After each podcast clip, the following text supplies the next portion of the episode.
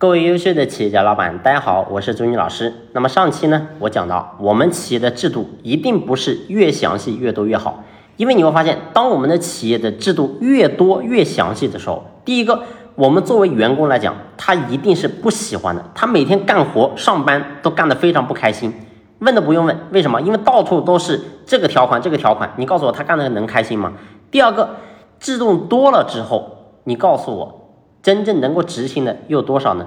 所以我想讲的是，我们今天作为老板，你一定要好好思考一下，为什么我们过去无数的企业，你制定了无数的制度，最后却执行不下去？我告诉你，就是因为你制定的多，而且你的惩罚太轻微了。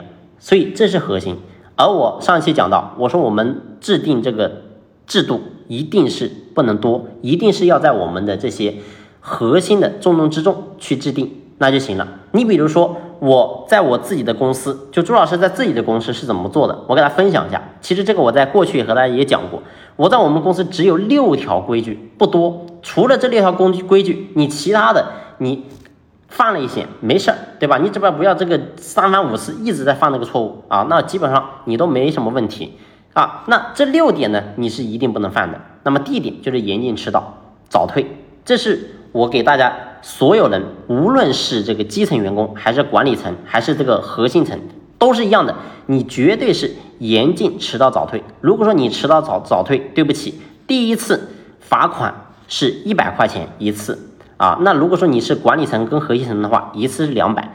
那如果说你单月第二次的话，就翻倍。那么呢，基层的话就是两百，那么管理层的话就是罚四百。那么如果说你有第三次迟到早退，对不起，你不用来了。你可以离职了，你可以走人了，所以任何人都一样，不管说你是大到这个公司的这个这个主管还是什么级别，不管你是哪个级别，对不起，只要你犯了这个规矩三次，你都可以走人了。不管说你的业绩再好，不管你说你的能力再好，对不起，你结束了。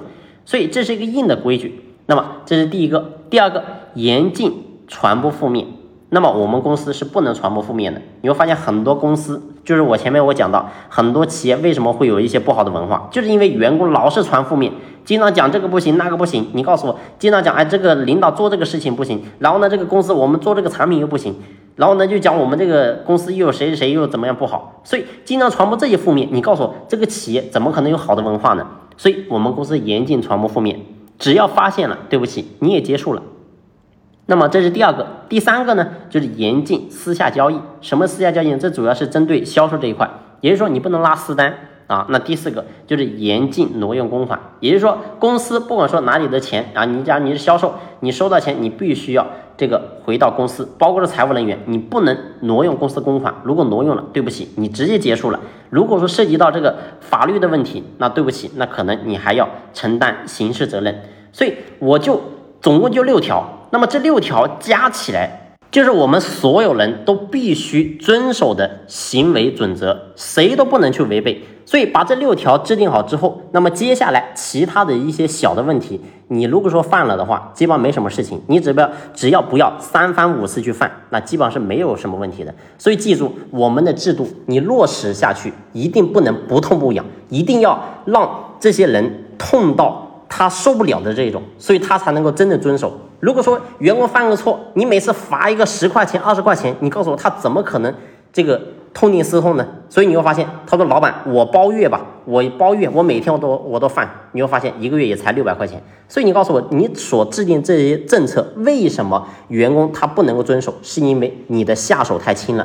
好了，那么下期我们接着聊我们的制度到底该怎么就落地。好了，下期我们接着聊。